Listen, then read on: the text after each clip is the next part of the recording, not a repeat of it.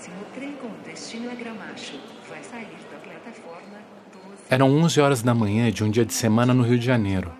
E eu tava ali, em pé, numa plataforma da Central do Brasil.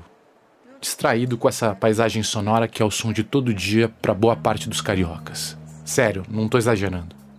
Centenas de milhares de passageiros circulam pelos trens da Central do Brasil todo dia, descendo essa malha que nasceu ainda no Brasil Império e cresceu para ser a principal ligação do centro do Rio de Janeiro com a Zona Norte, a Zona Oeste, o subúrbio e a Baixada Fluminense. Sair Bom, e você já deve ter percebido, pelo sotaque, que eu tava ali meio longe do quintal de casa, né?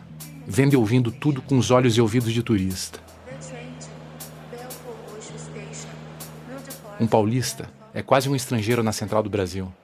Nessa estação que talvez seja o maior símbolo do sonho de uma cidade civilizada e integrada. Só que tudo ali na central reforçava a impressão de que essa integração não era uma coisa simples.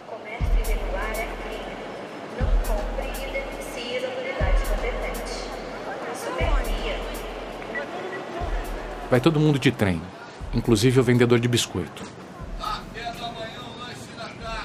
Agora, se o maior problema da Supervia fosse comércio irregular, eles estavam feitos. Só que essas linhas cruzam dezenas de áreas conflagradas, comandadas pelo tráfico ou pela milícia. E era por isso que eu tinha sido convidado para passear de trem naquela manhã de maio de 2021. Há 22 anos eu pesquiso e escrevo sobre o universo criminal. E depois de publicar um livro sobre os matadores de São Paulo e outro sobre o PCC, eu tinha acabado de lançar um terceiro livro chamado A República das Milícias, publicado pela editora Todavia em 2020. Como você já deve ter sacado, esse podcast é uma adaptação desse livro. Mas esse tipo de pesquisa nunca chega ao fim. Então, se você já leu o livro, você vai reconhecer alguns personagens que aparecem por lá. Mas outras tantas histórias vão aparecer pela primeira vez aqui, como essa volta no trem.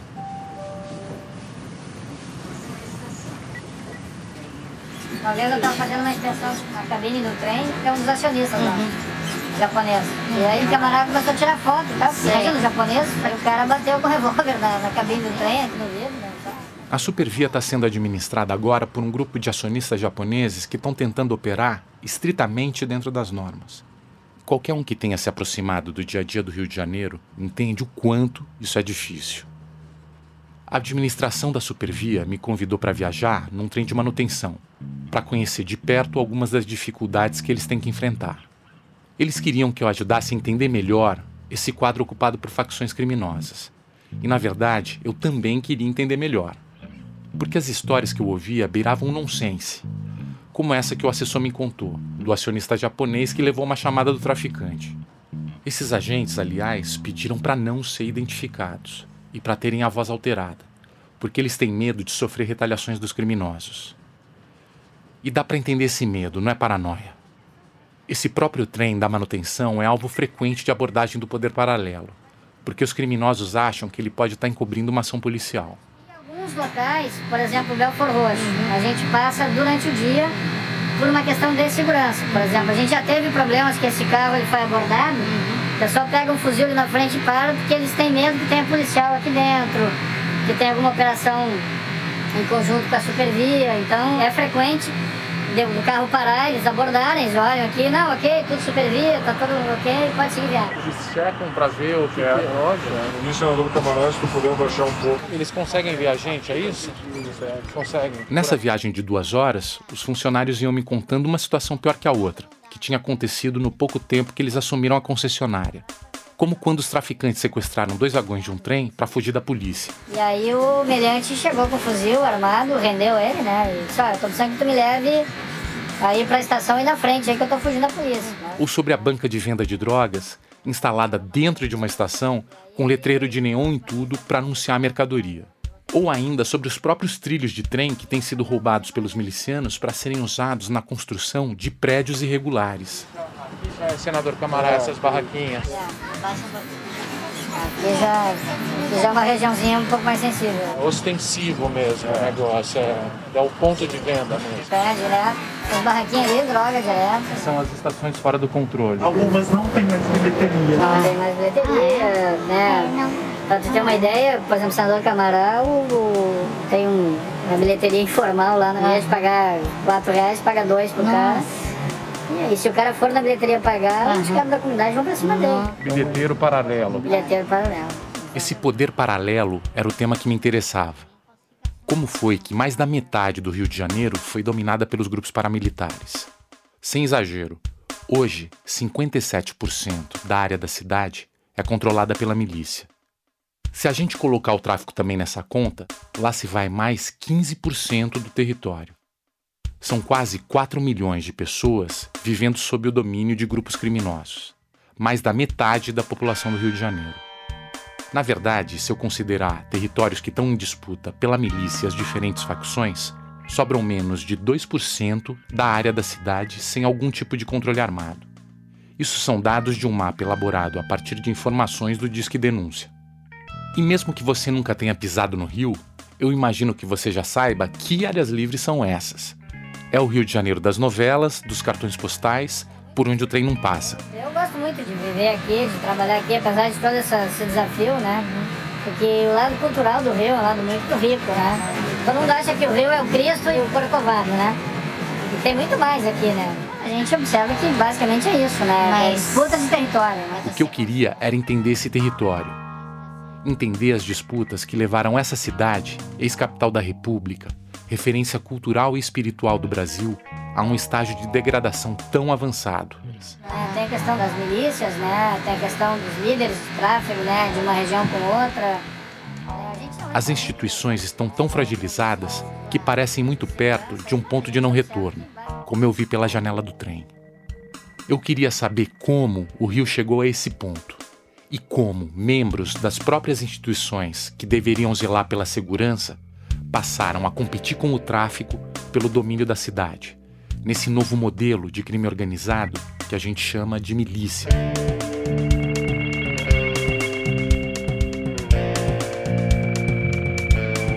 Eu sou o Bruno Paes Manso e esse é o República das Milícias, um podcast original Globoplay produzido pela Rádio Novelo.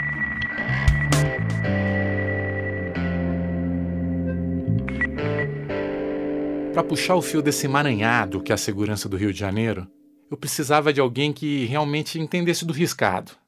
Por isso, numa tarde pré-pandêmica, lá fui eu para Copacabana procurar um rosto mais ou menos conhecido num restaurante que parecia suspenso no tempo.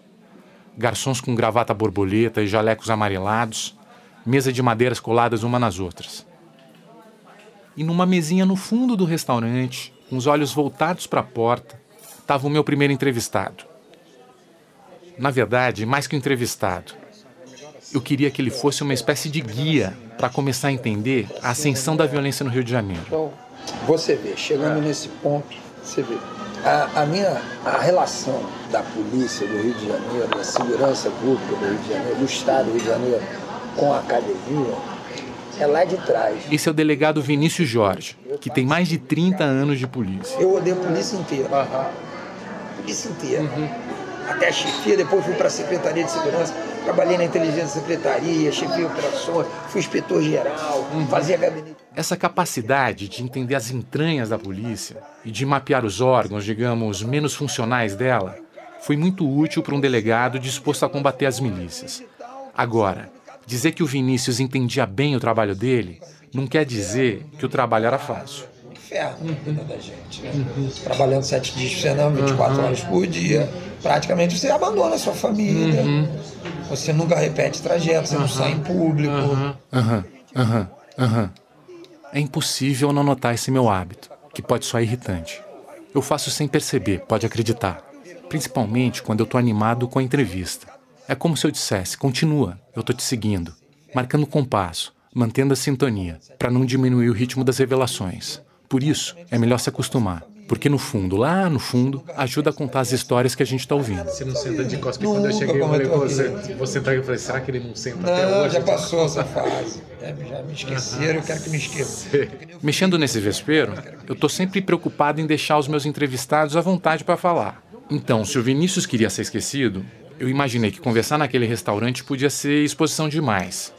O apartamento que eu, que eu tô Não, tá é tranquilo. Vazio, não, tá, não estresse. Não, isso aqui, verdade. isso aqui o, sabe quando é que é um movimento forte? Isso é Ah. antes, é de madrugada. Ah, é? Isso aqui é Não para. ponto de encontro com Minha de dúvida é a seguinte. Eu tava ali para ter uma aula de Rio de Janeiro. E nesse universo delicado, todas as decisões pareciam importantes. Como escolher a temperatura ideal de um sanduíche que inclui uma fatia de abacaxi. Sanduíche de rosbife com abacaxi. Estilo rosbife ou quer frio O mesmo? que, que vocês costumam fazer? porque Qual é o... rosbife- o rosbife vem frio. Ah, pode ser. O abacaxi é frio. Ótimo. Tá. A gente recomenda frio mesmo. Recomenda frio. Fica melhor. Então é, isso aí. Depois da lição sobre o rosbife, o Vinícius emendou outra, que foi determinante para o começo da minha investigação. Eu precisava ir atrás da real das paradas. A polícia te ensina umas coisas. Quando eu quero saber alguma coisa no prédio, eu não vou no síndico, eu vou no porteiro. Aham, sim. Tá entendendo? Quando tem uma solenidade, ao invés de ficar no palco, eu vou lá pra cozinha. Tá entendendo? Eu quero saber a real das paradas. A real das paradas é um termo bem carioca e que faz muito sentido. Grande parte das descobertas que eu fiz para o livro vieram de conversas assim, despretensiosas, mas com gente que sabia a real das paradas. E uma dessas pessoas me deu a indicação que podia ser a mais importante.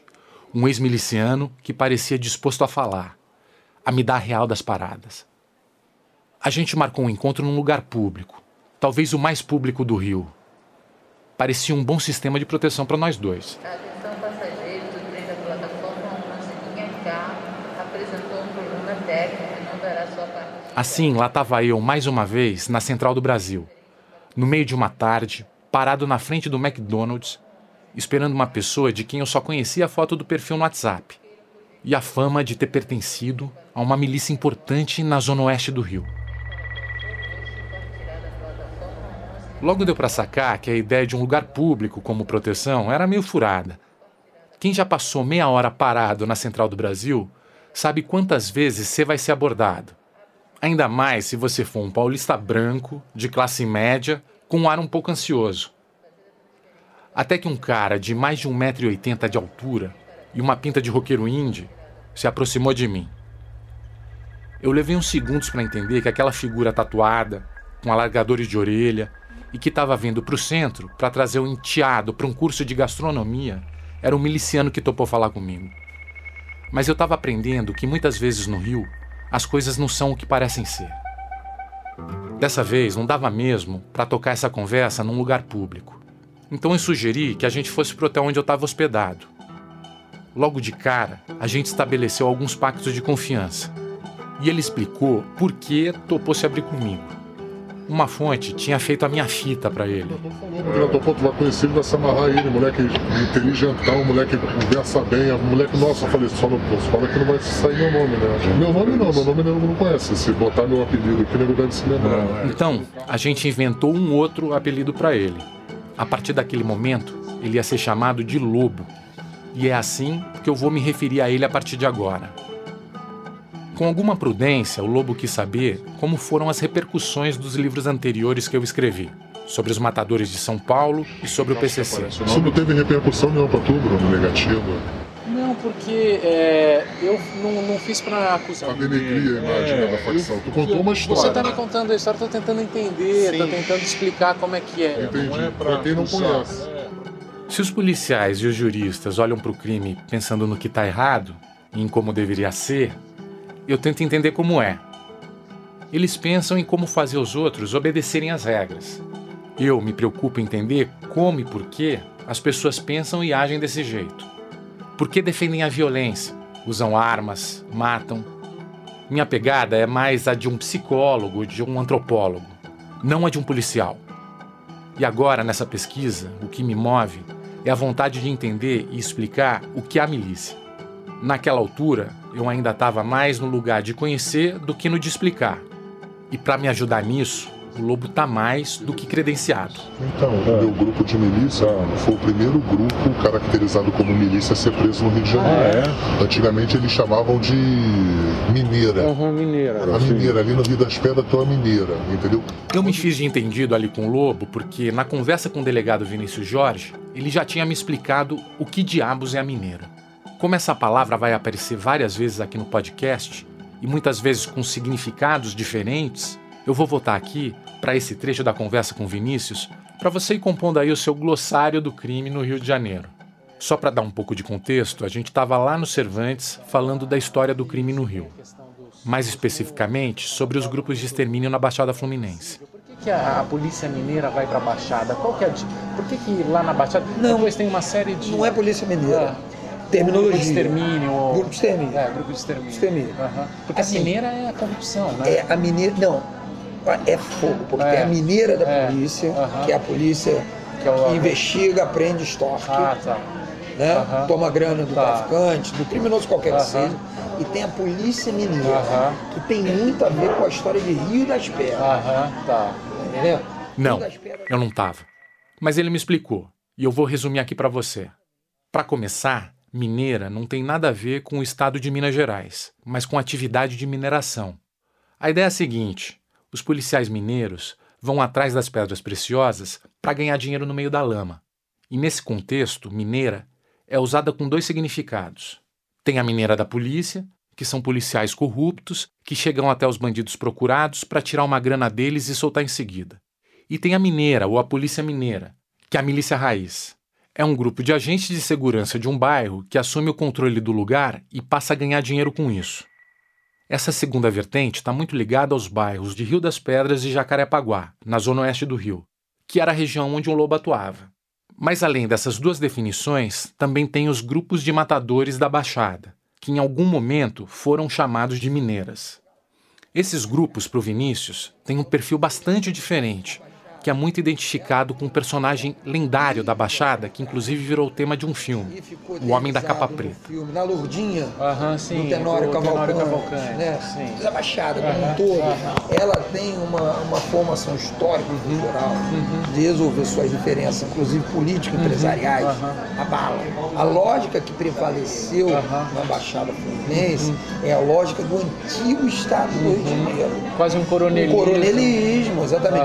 Um coronelismo metropolitano, digamos assim. Sei. E foi sob os olhos e sob as armas desse coronelismo metropolitano que o lobo nasceu e cresceu. Era, era um lugar tranquilo, era um lugar violento. Como é que. Não, minha infância foi super tranquila. Minha, minha infância a gente foi criado jogando bola nas quadras até 2 horas da manhã, 3 horas da manhã, entendeu? Essa infância da gente ficar até 2 horas na porta trocando ideia. Na leitura do lobo, a infância tranquila tinha uma razão concreta. E- mas quando você cresceu e durante a sua infância não tinha esses problemas como passou a ter depois? Não, não tinha porque. Porque na Baixada Fluminense nos anos 80 e 90, ela tinha um grupo muito forte de extermínio. Entendeu? Então, tipo assim, em Caxias tinha aquele cara também que eu esqueci o nome agora. O da, da capa preta. o homem da capa É, preta. o da Gabriel que ele andava com a metralhadora gordinha, né? Gordinha. isso. Mais uma vez, a imagem do Tenório Cavalcante aparecia. Já matei! E digo mais! Alguns dos que eu matei eram sicários contratados pelo excelentíssimo senhor que aí está! É mentira! Vossa Excelência é um mentiroso! Senhores deputados, em respeito à dignidade dessa casa, peço-lhes serenidade. Tem mais um passo, Excelência. Ou a lutinha vai funcionar. A sessão está suspensa. O filme romantiza a vida do Tenório Cavalcante, um vereador e deputado no Rio de Janeiro, nos anos 50 e 60, que comandou um grupo de extermínio na Baixada, com o apoio de empresários locais. O Tenório ficou conhecido porque levava para o parlamento, escondida debaixo da tal capa preta, uma submetralhadora MP-40 que ele chamava de Lurdinha. Ele era uma síntese dessa ideia de fazer justiça com as próprias mãos. Mas o Lobo teve um homem da capa preta para chamar de seu. Um matador que atuava como xerife da região em que ele cresceu e que marcou a infância dele com algumas histórias e cenas impressionantes. Por causa do impacto dessas histórias, a gente vai omitir o nome desse matador. E algumas dessas histórias o Lobo testemunhou com os próprios olhos, ainda criança. Cara mesmo, eu presenciei uma vez, eu me lembro que eu tinha uns 8, 9 anos, eu tava na porta da avenida, passou dois rapazes escurinhos, dois, dois negrinhos assim, né? dois pessoas negras assim. Ele parou na época, tu não via fuzil, na época a arma mais pesada que tu via era, era a espingarda calibre 12. Então ele parou, botou os caras na parede assim, matou dois caras assim, cara, na parede assim, eu assim. Você viu? 8, 9 anos assim, daqui, daqui pra ali, ó, pra aquela ali. Caramba. Matou os caras ali, eu tava sentado aqui do lado, tinha um boteco, ele acabou de matar os caras, veio, pediu uma cerveja, pediu uma Coca-Cola, me deu uma Coca-Cola, eu me lembro que eu peguei a Coca-Cola tremendo na academia, ele me deu a Coca-Cola e ficou sentado assim em frente ao Caramba. A viatura passou, ele, opa, é tudo comigo, o policial. Fez a volta e voltou. Caramba. Deu para entender que a ideia do Lobo de infância tranquila passa meio longe do senso comum. E eu queria entender melhor esse contexto em que ele cresceu. Mas ele era conhecido. é, O que, que as pessoas consideravam que ele era lá na região? O justiceiro. Pô, justiceiro, Era o justiceiro. pô, justiceiro. A ideia por trás da figura do justiceiro é que as mortes eram justas, ou pelo menos justificáveis. E esse cara usava esse pleno poder para definir o que era justo ou injusto e para aplicar a pena, que podia ser a pena de morte. Numa dessas, o lobo quase dançou. Eu me lembro que uma vez assim, eu curti muito na minha adolescência, eu curti muito baile funk. E antigamente tinha uma onda aqui que a gente raspava o cabelo e pintava de louro. Aham, sim, eu lembro. Não sei se você se lembra. Então, tipo assim, vários, vários favela que tu chegava de comando vermelho, o bandido andava assim, nessa é. moda, camisa de time. E eu me lembro assim que eu subi uma vez na rua, né? Com 15, 16 anos, eu subi na rua e ele parou assim, com a pistola na mão, dois caras atrás, assim, eu me lembro que, caralho, meu cu não passava nem uma agulha. Aham. Assim, ele.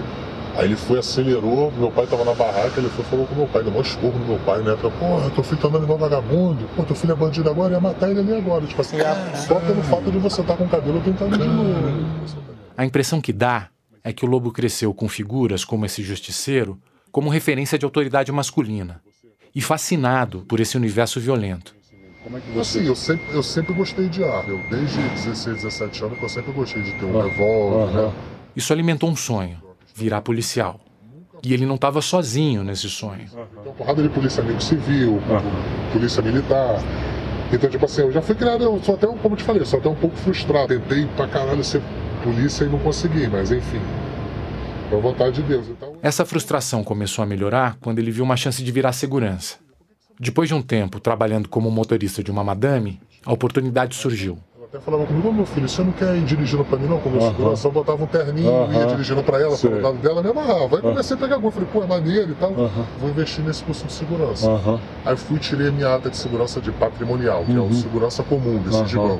Sendo que eu fiz um transporte de valores Uhum. e eu fiz o avançado de tiro. Pro lobo, foi como encontrar com a própria vocação. Aí eu fiz o, o- Eu já tirava antes, eu fiz o stand de tiro e os três melhores colocados da turma ganhavam o curso de graça do guarda-costas. Aí eu fiquei em segundo lugar no tiro, perdi só pro moleque, era operações especiais, estava saindo do exército. Aí eu, eu ganhei esse curso. Isso abriu portas para ele no mercado de seguranças. Ele passou a ser um cara requisitado. Arrumei um monte de bico. Eu tive uma segurança minha numa boate em Botafogo, trabalhava cinco polícia pra mim. Só que uma vez. Você era o chefe? Eu era o já? chefe. E eu trabalhei dois anos na segurança minha e os caras não sabiam que eu não era polícia. Trabalhava com um monte de pedor. Quando eu saí, os caras quis. P2 são agentes do Serviço de Inteligência da Polícia Militar. O que fez o Lobo abandonar uma carreira sólida como segurança foi uma proposta que chegou de um jeito inusitado e deu um cavalo de pau na vida dele. Só que esse amigo meu, ele era açougueiro no mercado. Só que, tipo assim, era comum os milicianos polícia ir lá comprar carne pra fazer churrasco. Aí falava, vai neguinho, dá uma moral, quanta carne bonita. Aí nisso começou a amizade dele com os caras, entendeu? Aí os caras chegaram pra ele ele falou, pô, tem um cara bom pra trabalhar com a Entendi. gente aí não. Ele falou, pô, tem um cara amigo meu aí, moleque sério, tá com a segurança agora. Aí eu fui lá, me apresentei com o cara, o cara ele me chegou, ele falou, mano, é apoio de rua, os caras trabalham com segurança, esses apoio de rua, Aham. com, com, com coletinho apoio. Eu falei, Sim. tranquilo. Fui. Só que eu cheguei lá e vi que não era isso, né, cara? Eu cheguei lá, trabalhei o cara, ó, irmão, tu. Aqueles trabalhos de assim um dia não, tu vai ganhar um X por, por mês. Na época eu me estranhei porque o dinheiro era bem maior do que um segurança de rua. Isso era a galera da, do- de Rio das Pedras ou não? Não, é. Do, tu conhece Jacarepaguá não, né? Pouco, é. E é impossível entender a milícia do Rio de Janeiro conhecendo pouco Jacarepaguá. Começou a expansão. né? Aham. Nessa época em Jacarepaguá, só a Cidade de Deus, que tinha comando vermelho.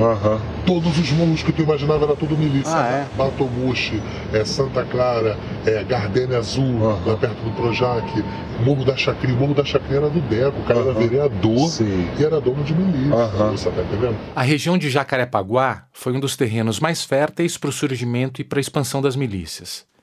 Então, para entender melhor esse território, eu precisei mais uma vez da ajuda do Vinícius. Sabe uma coisa que eu queria saber um pouco e, e é fundamental? É essa história do começo das milícias, né? Que É, em é, é um case. né? Por exemplo, no caso de Rio das Pedras, começa na sua origem como autodefesa comunitária, lá nos anos 60, 70, ela vai previsivelmente se transformando em uma polícia mineira. O cara vai acumulando poder, né? Força, poder. Ou seja, é, tudo era autodefesa. né? Um lugar em que Quer dizer, esse case da autodefesa local começou a ser replicado, expandido e a experimentar mudanças no modelo.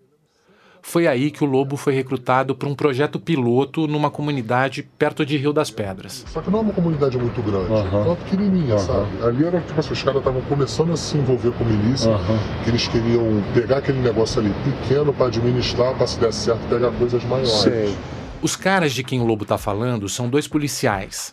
E que, seguindo esse modelo que estava se consolidando, eram policiais militares do batalhão local. E já era a galera dos batalhões. Sim, não, tem que ter polícia no meio, senão não vinga. Sei. Porque o polícia se sente oprimido. Porque o polícia ele viu os caras aqui andando de cordão de ouro, ah, não sei o que, eles crescem o olho.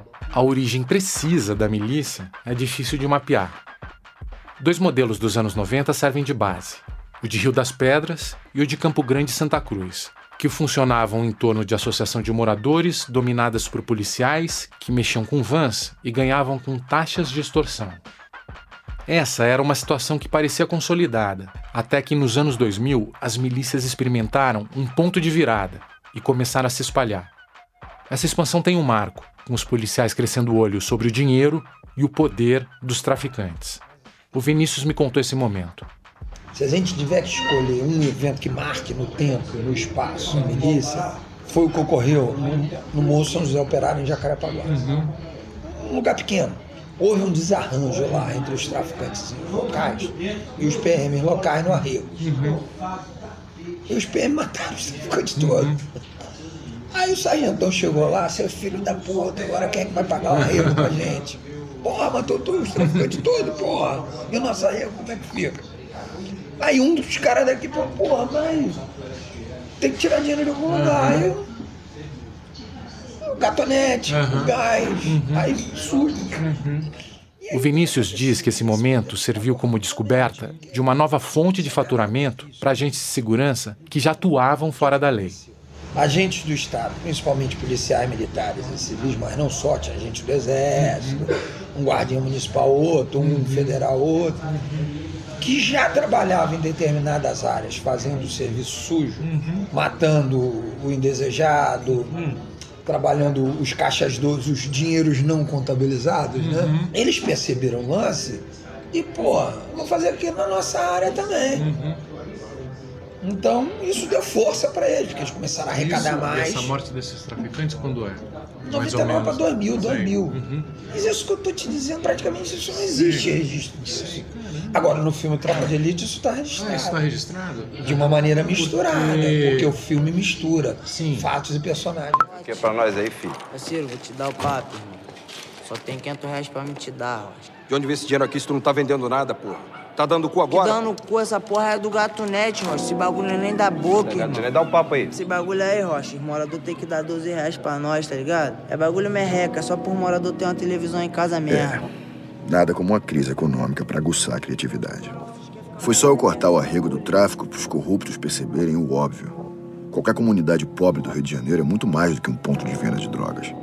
Qual é, Rocha? O bagulho é tu como? Se adiantar, dá uma aliviada na minha comunidade, porra, sem neurose. Quem foi que disse que a comunidade é tua? Mas vocês contaram pra eles? Sim. É, pontuar. Você que falou essa história. Uhum. E aí o que, que aconteceu? E esse modelo espalhou rapidamente, Uhum. porque o cenário era propício para isso. Nesse início dos anos 2000, o cenário propício era o de uma cidade em guerra entre facções e a polícia, uma tensão permanente. Mas na nossa conversa, o lobo me trouxe uma impressão inusitada. Para ele, o medo maior não estava na comunidade comandada pelo tráfico. Estava na comunidade que não era comandada por ninguém. Onde tem tráfico que sai, o é da alta facção é pra milícia. Aham, sei. Porque o povo ali já tá tão habituado com aquilo, porque ele se sente inseguro Aham. sem o traficante ali, sem o miliciano. Não tô falando que é todos? É claro que não são todos. O investimento nessa sensação de insegurança é um dos pilares para a expansão das milícias. Isso teve um efeito muito concreto nas investigações para esse podcast. Foi muito difícil encontrar um morador de área de milícia que topasse falar comigo. Isso não chegava a ser uma surpresa. Eu já imaginava que morar num bairro comandado pela milícia exigia um voto de silêncio. Mas entender na prática a extensão disso foi um pouco chocante. São literalmente milhões de pessoas com medo de falar. Até que eu encontrei alguém. Depois, claro, de estabelecer algumas condições. Para a gente não falar seu nome, né, em nenhum momento na gravação, eu ia perguntar se tem algum outro nome que de repente a gente pode chamar, assim, sabe? Qualquer um. Na minha frente, quer dizer, na tela na minha frente, estava um rapaz com um jeito tranquilo.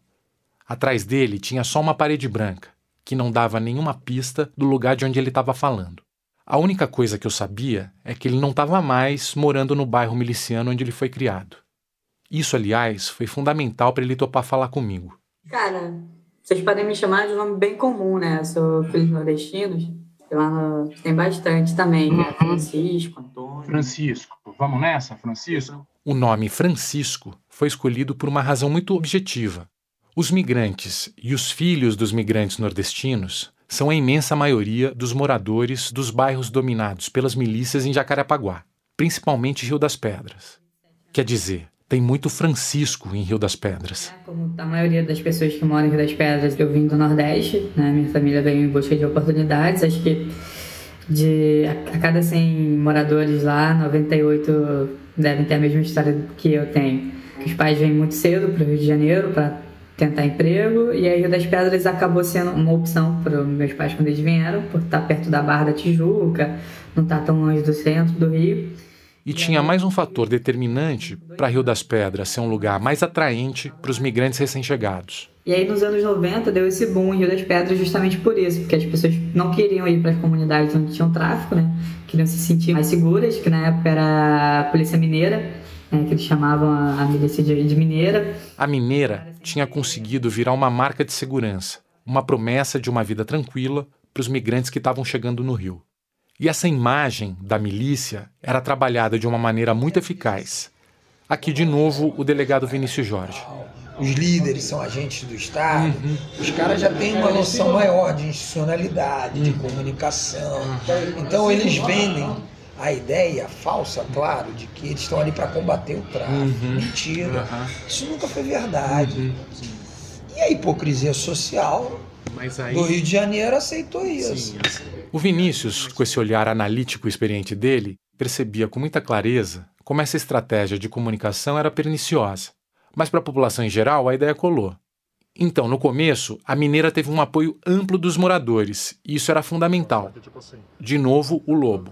Tanto a milícia quanto o tráfico de droga, para ela funcionar, ela tem que ter, em partes, o apoio da comunidade. Se não tiver o apoio da comunidade, nada vinga. E os milicianos tinham uma estratégia para conquistar esse apoio. Na verdade, duas. Uma, o lobo aprendeu vendo um chefe de milícia de Jacarepaguá, que virou um modelo para ele. Tu via que ele andava assim, cheiroso, bem vestido, um cara bem apessoado. E era um cara extremamente inteligente. Eu falava assim, se um dia eu for dono de milícia, eu vou direcionar tudo igual esse cara. Ele via um moleque andando descalço assim, ô, tá descalço por quê? E meu chinelo arrebentou, não sei o quê. Tá o cabelo grande, tá parecendo um mendigo, tô sem condição. Pode ir lá no barbeiro, pode cortar do jeito que tu quiser, falar que for, pode ir lá na venda, lá botar na minha conta, pegar um chinelinho pra você, quero ninguém andando, andando sem chinelo aqui sei, contigo. Você fala, caralho, ajuda todo mundo. né? Aí ele que me falou isso. O segredo da gente ganhar a comunidade é fazer por eles o que o Estado não quer fazer. Entendeu? Falou, até escola particular pra criança especial eu tô pagando aqui. Quer dizer, a ausência do Estado abria as portas para a entrada das milícias. E as milícias cumpriam um papel que ia muito além da segurança. Mas para dar certo, tinha que combinar essa assistência com a segunda estratégia, bem mais ostensiva. Infelizmente, é a verdade. Para funcionar, você tem que chegar e fazer um churrasco lá na esquina, botar 15, 20 homens de fuzil na esquina por morador ver, nossa, ah, os caras chegaram. E eles têm que ficar aterrorizados, infelizmente assim. Essa combinação de benfeitoria com terror, quer dizer, de churrasco com fuzil, tinha um impacto imenso, que se misturava com o medo da chegada do tráfico. E assim, as milícias acabavam conquistando a admiração e o apoio de boa parte dos moradores. O Lobo contou outro episódio do chefe da milícia que virou referência para ele.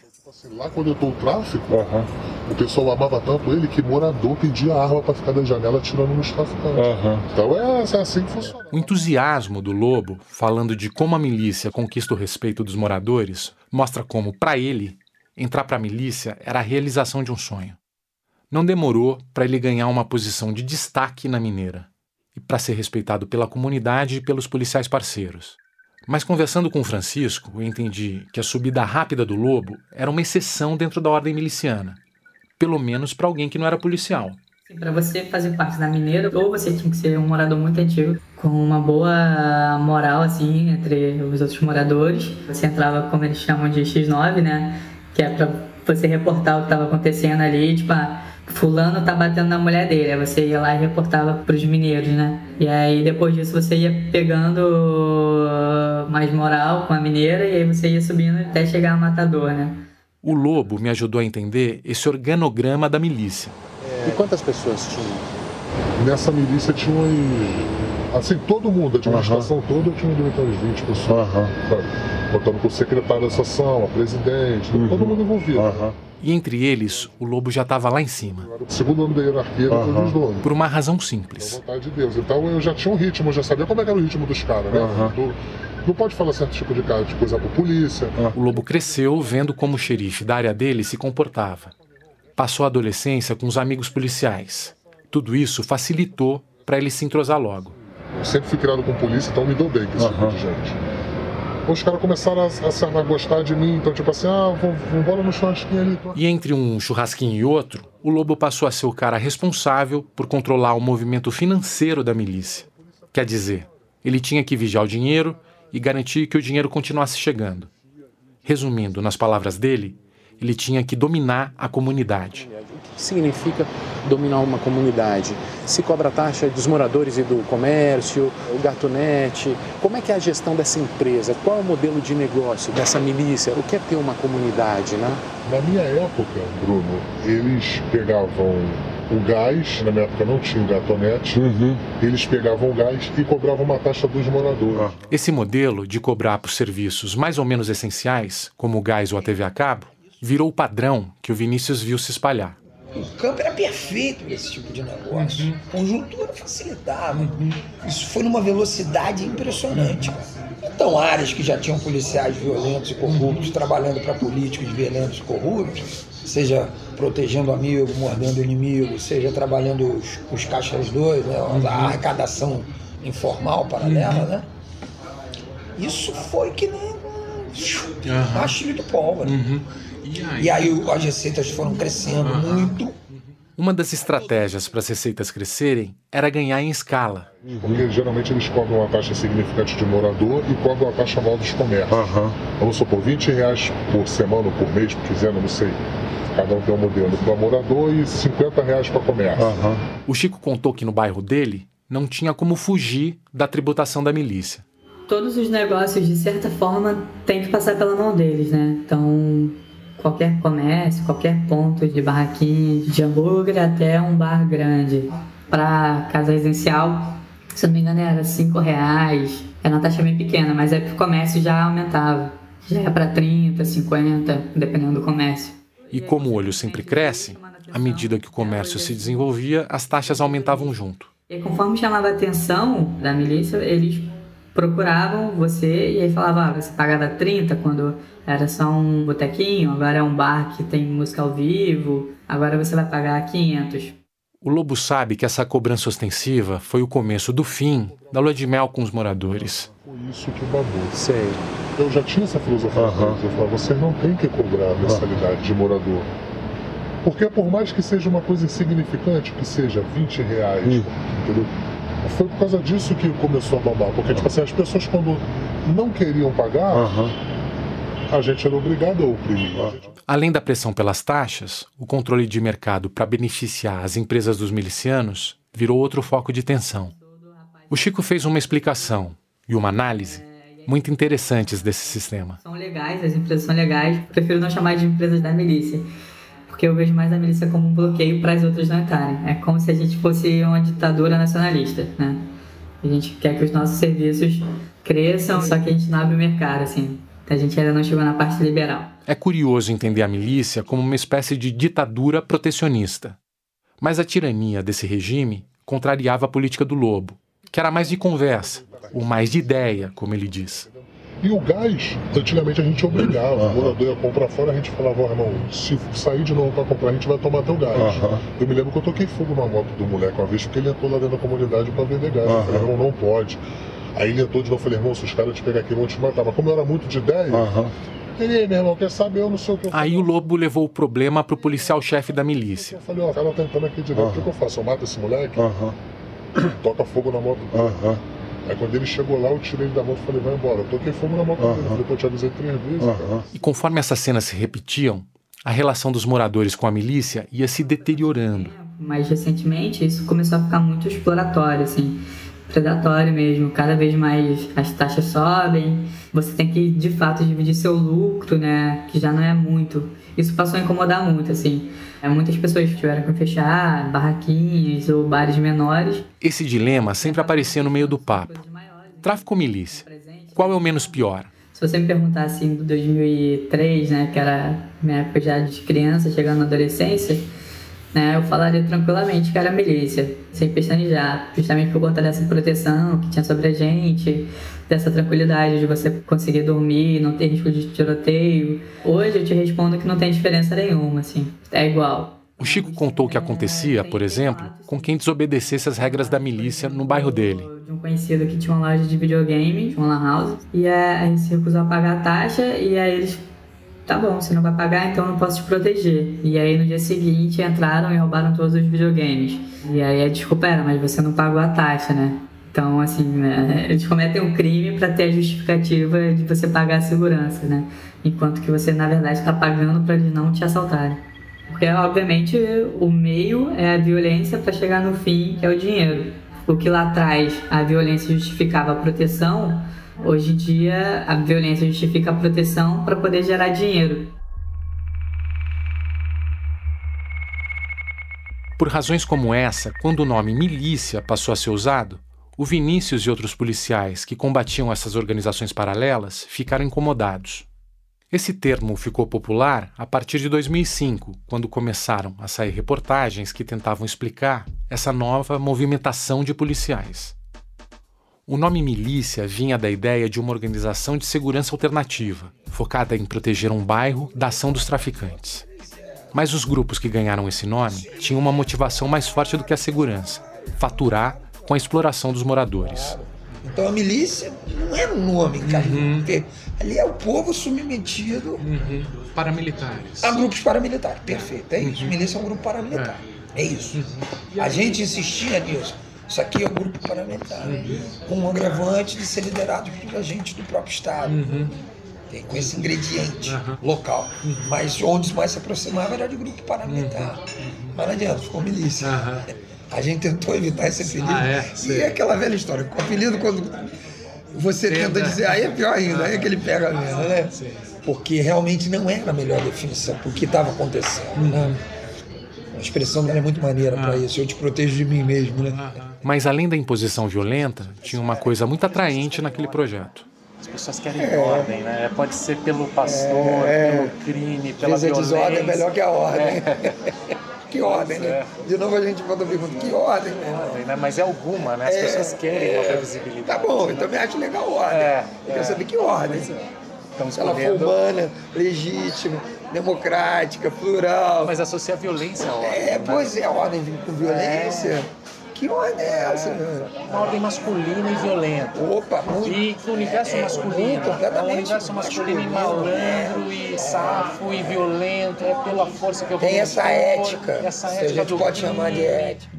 Uma ética masculina e violenta, que impõe autoridade nesses bairros de um jeito tirânico, definindo o que pode e o que não pode, criando novos hábitos, novos padrões de consumo e de relacionamentos. A minha pesquisa sobre as milícias e as vítimas da milícia me ajudou a aceitar uma intuição que eu já tinha fazia um tempo. Eu escrevo sobre o crime desde o final dos anos 90. Eu escrevi centenas de reportagens. Meu primeiro livro foi feito com base nas entrevistas que eu fiz com 25 matadores da periferia de São Paulo. A minha ideia era tentar entender por que eles matavam e quem eles matavam. Depois, eu investiguei as entranhas do PCC e as disputas das facções pelo controle do tráfico de drogas e do sistema penitenciário brasileiro.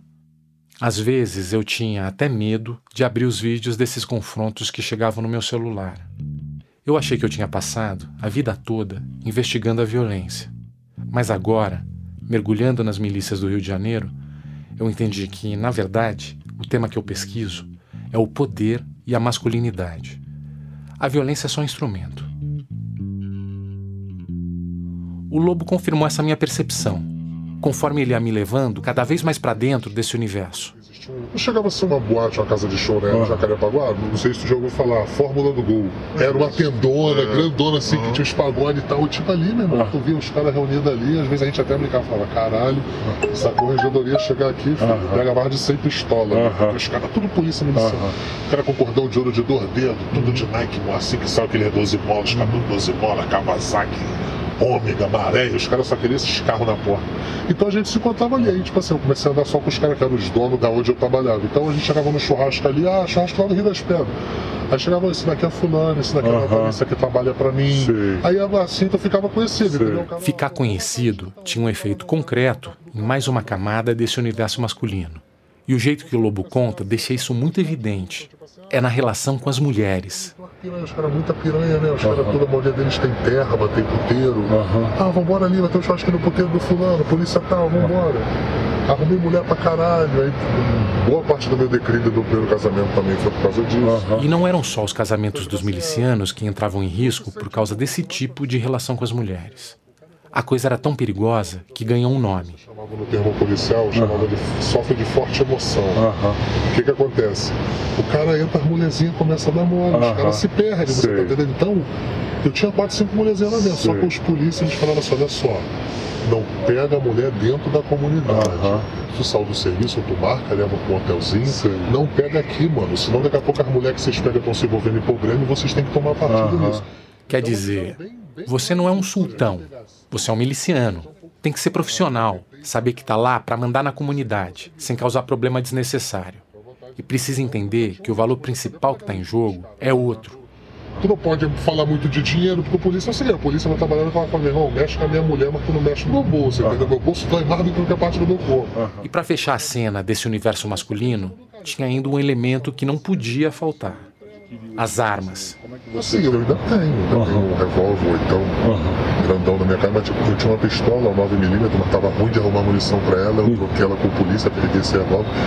Revólver lindo, cromado, mas O Lobo ficou tão animado falando das armas que logo ele estava me dando uma aula sobre calibres e munições. o R15 ele alcança com precisão o alvo com um, um atinador de atinador de elite a um quilômetro de distância.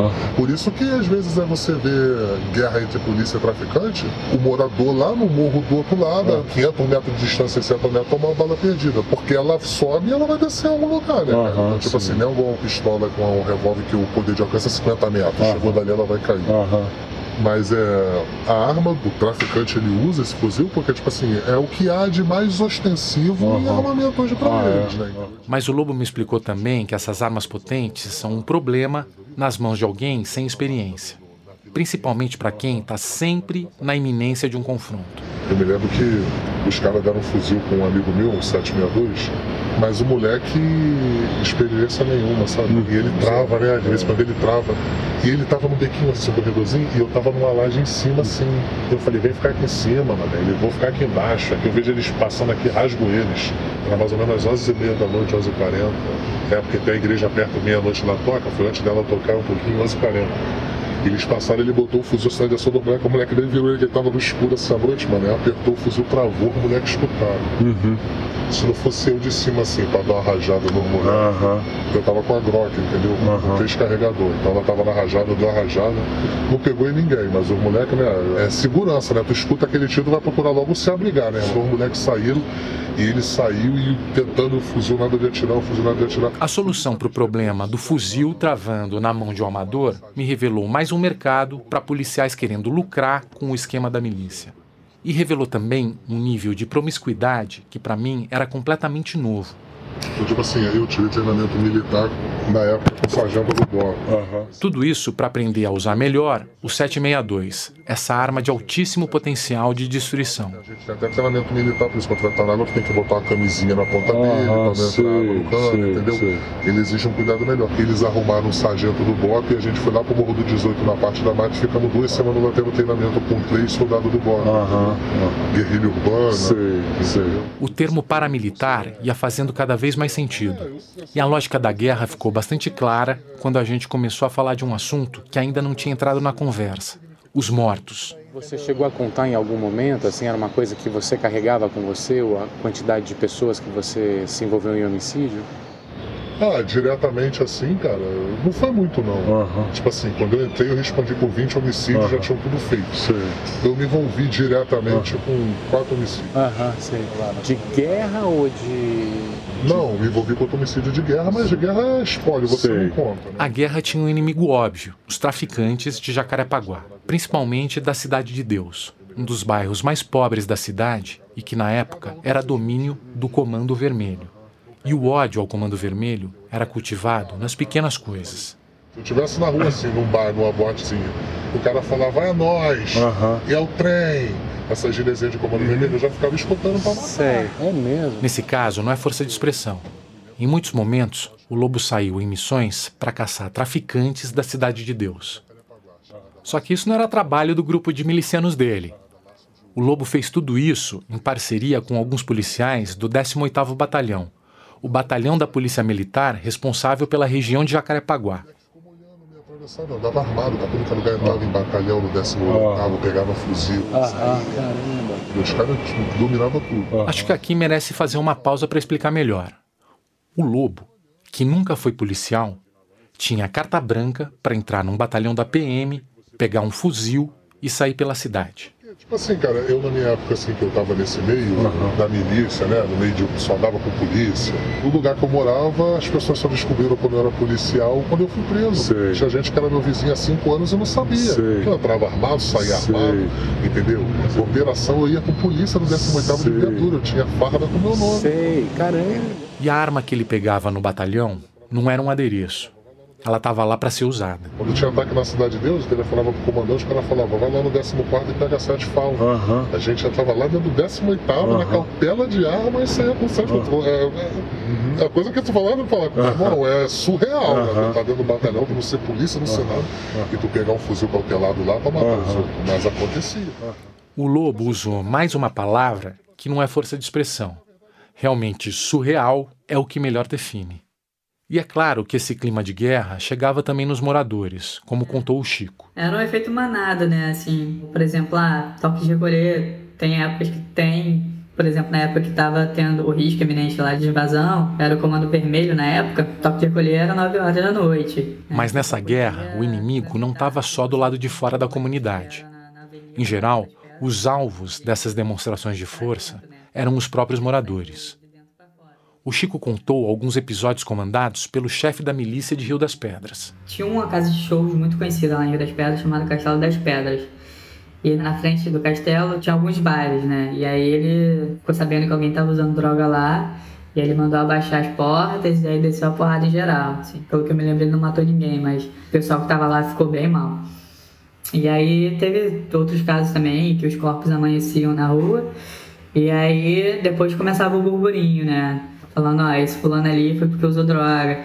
E aí isso criava uma tensão e um medo, né? Para que outros não fizessem o que aquele cara fez. Para lidar com o clima de terror e com a iminência permanente da violência, os moradores tentavam entender os códigos dos milicianos. É, eu lembro que a gente conversava que tinham temporadas.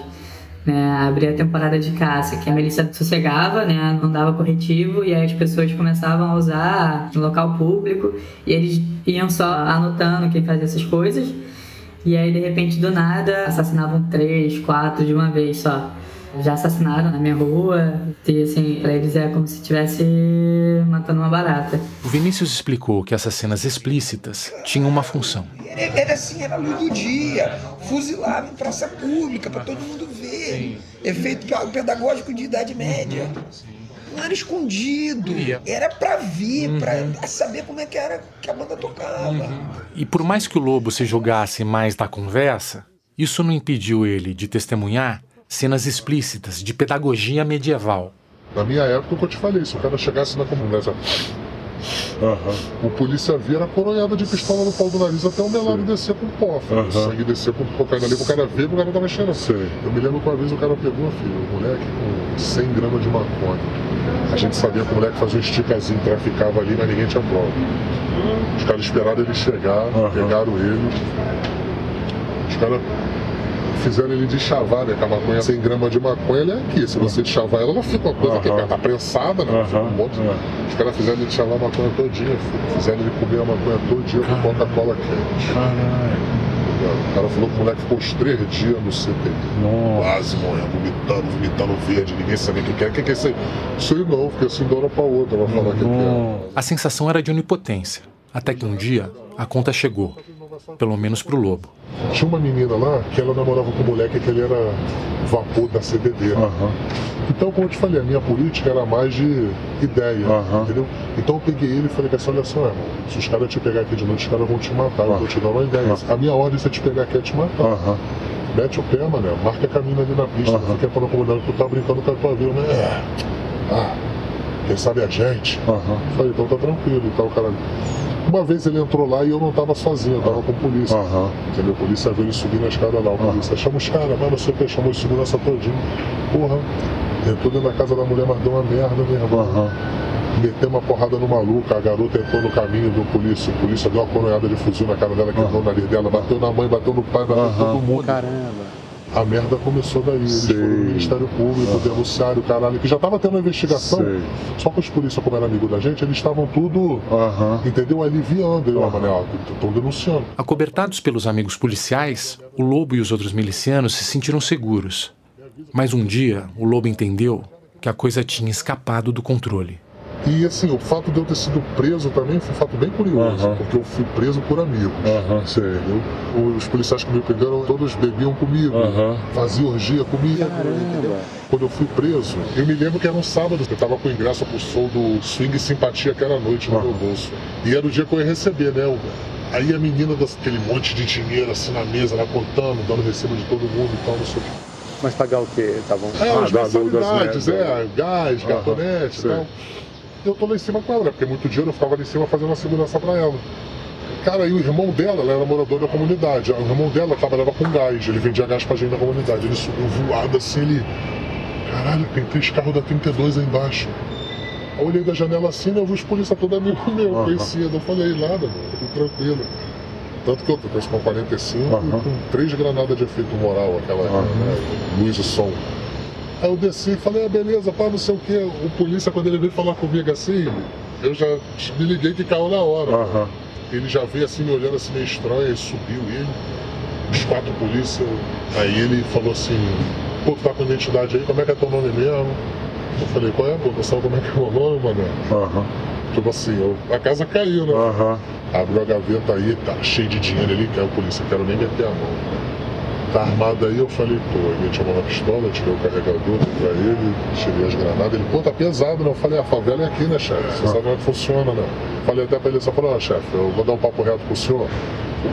O senhor sabe que aqui a gente trabalha pra polícia, sabe que embora seja uma ação errada, a gente nunca vai dar tiro, nem vai tocar tiro, nem vai levantar força contra a polícia, contra a força de segurança igual vocês são, né? A gente, uhum. paralelamente, fecha tudo numa só. E dá um papo reto, se eu for ficar preso, senhor só me fala aqui que é para mim poder acionar minha família, minha família acionar um advogado e tal, não sei o quê. Aí o polícia falou assim: não, pô, ficar preso não, cara. O Lobo se entregou contando que aquela detenção, afinal, não ia durar muito. Mas a coisa mudou de figura quando o Ministério Público descobriu um cemitério clandestino na região comandada pela milícia dele. Quando eu fui preso, o Ministério Público me botou 21 homicídios, remoção de corpo e ocupação de cadáver. Os caras tinham matado um monte de gente lá e tinha tirado os corpos e tinha enterrado. Entendeu? E aquilo ali não era meu. Quando o Lobo fala que aquilo não era dele, é difícil saber se ele, de fato, não teve participação nas mortes, ou se aqueles cadáveres só eram contados, como o que ele tinha definido antes, como espólio de guerra. Quer dizer, a contagem de mortos do lado inimigo, quase um placar de futebol. Mas apesar de negar a conexão com essas mortes, o Lobo encontrou um outro jeito de marcar para sempre os mortos da vida dele. Esse daqui é o artigo que eu fui preso, que é quase ninguém sabe, que é 121, homicídio.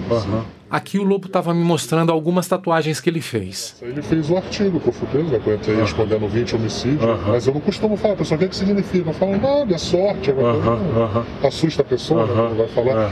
E isso daqui eu fiz essa caveira aqui porque ia ser um fechamento de braço. Esse braço aqui ele ia ficar todo com, ia fazer umas caveiras, umas almas, entendeu?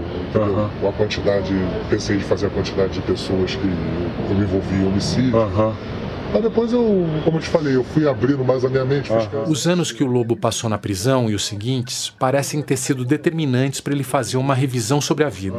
Eu tenho medo danado, mano. De acontecer uma merda, eu voltar pra casa Sei. Pensar que minha mãe e minha avó com 80 anos tendo que ficar pelada. Sei, claro. Eu falei, minha filhinha só dorme comigo 10 anos, pô. Uhum. Dorme livre, se eu for preso, minha filha morre. cara. Então, às vezes alguma coisa te afronta, assim, alguma coisa, mas tu conta até 10, né? Que ela falou, porra, tá tranquilo pra caramba, que tu era problemático. Eu falei, "Ah, mano, mas tu tem que evoluir, né? O Lobo saiu da prisão com outra mentalidade, com a percepção de que não fazia sentido seguir o mesmo caminho da maior parte dos parceiros e dos amigos dele. E dos caras que eu trabalhei, cara, 80% já morreu. De 30 que eu conheci, deve ter 3, 4 É mesmo? Vocês se acham sobreviventes? Eu sim, pô. Porque, assim, eu converso muito bem, eu leio muito bem, mas eu tenho a sexta série.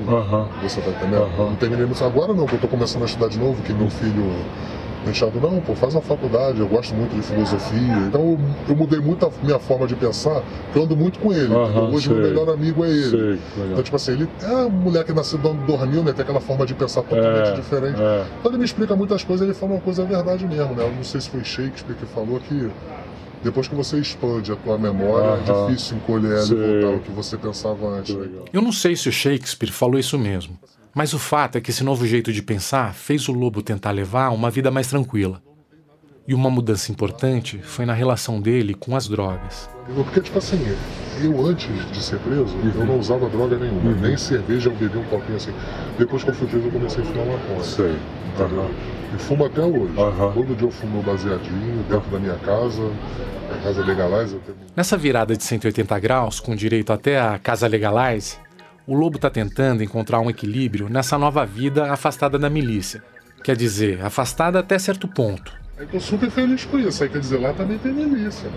Vira e mexe, os caras passam de fuzil, assim, os caras passam de oitão, caralho, um pô, papá, não sei o quê. E o fato de ter milícia você acha bom ou ruim? O ideal mesmo Aham. seria que tu acordasse na tua porta e saísse se tu tivesse viatura ali Aham. passando, né? Pra claro. baixo. Que é uma coisa que tu já tá pagando devido ao teu É. imposto, né, cara? A milícia ali, tu sabe que é uma segurança não sendo. Que se tu contrariar os caras ali, tu vai morrer. Se tu não pagar, tu vai tomar tapa na cara. Você tá entendendo? Então é complicado. Depois de uma tarde ouvindo o Lobo absolutamente aberto, generoso, contando histórias que para mim pareciam inacreditáveis, a minha vontade era de retribuir de alguma maneira. Você quer comer? Tem um, tem um restaurante aqui que é 29 reais e come à vontade, é super gostoso. Eu, pô, você pela gentileza aí. Assim, eu me sentiria até grato com, meu, com vocês, a gente trocar ideia. Mas essa noite eu passei muito Sei. mal, né, de. De repente, uma próxima oportunidade, né, a gente... Quando sair esse livro aí, espero que tu me dê uma com autografada. certeza, ainda vai rolar. E aí eu pensei em dar qualquer coisa que parecesse útil. E naquela hora o que eu tinha era o bilhete único do trem. Não, eu Não, pago, não, eu, eu, porque tu me eu deu comprei, eu comprei três. Você usa trem? Eu uso. A nossa conversa estava caminhando para o final, mas o Lobo soltou uma frase que me fez parar para querer ouvir mais. Aquele cara que cresceu querendo ser policial, que se fez nesse universo rodeado pela polícia, soltou o seguinte. A polícia é a pior coisa que tem, cara. E aí, ele começou a contar uma história aterrorizante que aconteceu com o primo dele. Esse meu primo, ele é gay, ele namorou com um cara que ele era promotor. Pô, a festa gay que ele foi, que ele falou que eles vieram doidão. Ele falou, filho, quando chegou ali perto da central ali, a PM com a blitz mostra, mostra mesmo. E ele tava com carro oficial, né? E ele achou que os caras tinham que ter deixado ele passar, mano. A polícia abaixa o vidro, porra. O promotor tava já meio alto, né? Falou que se alterou com polícia, mano. Como é que tu fala assim comigo, rapaz? Sou promotor de justiça, rapaz. Tu tá aqui pra me proteger, doidão assim. Falou que o polícia olhou pra cara dele e falou assim: Meu chefe, são três horas da manhã, a pista não tem ninguém. Tu tá vendo mais de 15 homens de fuzil. O que, que te diz que a gente tá aqui pra te proteger? Meu primo falou que assim, o impacto foi tão grande nele que ele ficou bom na hora. Uhum. Ele tava doidão, ele. Se ele se localizou, né? Os caras ali, não, os caras te rasgam ali, te matam. Uhum te bota uma pistola, te bota 100 gramas de cocaína, pô, ainda vai morrer, ainda vai ficar mal falado. Aquela história levantou para mim uma questão. Por que, que é tão natural para um policial do Rio de Janeiro fazer essa pergunta? O que, que te diz que nós estamos aqui para te proteger? E era muito evidente que esse pensamento estava ligado ao jeito de atuar da milícia. Naquele momento eu entendi que o meu curso sobre o Rio de Janeiro e a violência carioca estava só começando e eu me lembrei da primeira vez que eu entrei numa comunidade no Rio de Janeiro depois de um massacre policial, justamente para tentar entender essa questão. Foi depois que uma ação da polícia deixou 19 mortos no complexo do Alemão. Eu ainda tinha muita coisa para entender. Por isso, eu fiz para o Vinícius uma pergunta capital. Quer mais um café? Vamos lá, Bruno. Vai no... Dois cafés.